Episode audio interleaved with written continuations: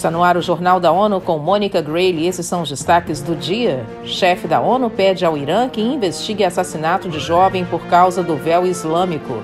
OMS e OIT promovem saúde mental no trabalho.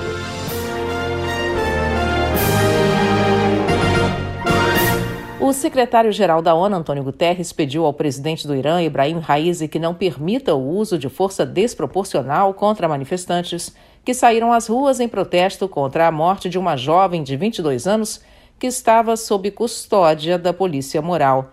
Eleutério Guevani tem os detalhes. Massa Amini visitava Teherã, capital do país, quando foi abordada pela polícia por não estar usando corretamente o hijab, o véu obrigatório para as mulheres. Sob custódia, ela desmaiou, entrou em coma e morreu três dias depois. Segundo agências de notícias, ela teria morrido de coração, mas a família alega que Massa foi espancada. Em Nova York, o líder das Nações Unidas, António Guterres, pediu uma investigação independente da morte da jovem. Uma das maiores preocupações é com relatos de um número crescente de mortes, incluindo mulheres e crianças, relacionadas aos protestos. Da ONU News em Nova York, Eleutério Gavan. Dezenas de pessoas morreram e centenas foram presas desde o início das manifestações.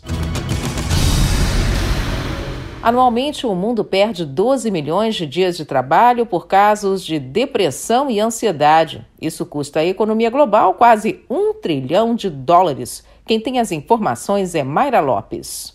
Nesta quarta-feira, a Organização Mundial da Saúde e a Organização Internacional do Trabalho publicaram novas diretrizes sobre saúde mental laboral para ajudar a quem precisa. As recomendações incluem ações para enfrentar riscos como longas jornadas, comportamentos negativos e outros fatores que criam angústia pela primeira vez, a Agência de Saúde recomenda treinamento de gerentes para prevenir ambientes estressantes e responder a profissionais em sofrimento.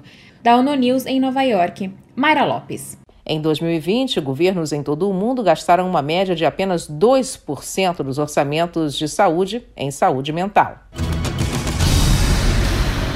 Portugal é um dos líderes mundiais na Associação de Direito Humano a um ambiente saudável, mas o país precisa de medidas rápidas e urgentes para enfrentar a emergência climática. Vamos a mais informações com Ana Paula Loureiro. A declaração é do relator especial para os direitos humanos e o meio ambiente, David Boyd. Na terça-feira, ele encerrou uma visita de nove dias a Portugal, onde viu de perto os efeitos de vários incêndios florestais e da seca que afetou o país nos últimos meses de verão.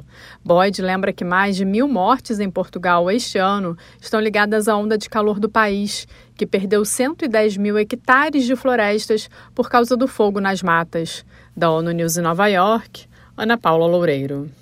David Boyd deve apresentar o seu relatório ao Conselho de Direitos Humanos em março de 2023.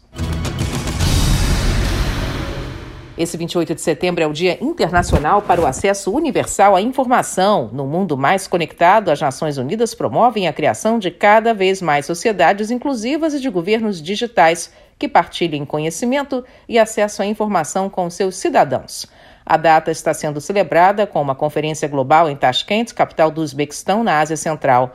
Segundo a ONU, a inteligência artificial e os chamados governos eletrônicos ou digitais têm um papel importante para melhorar o acesso das pessoas à informação no mundo digital.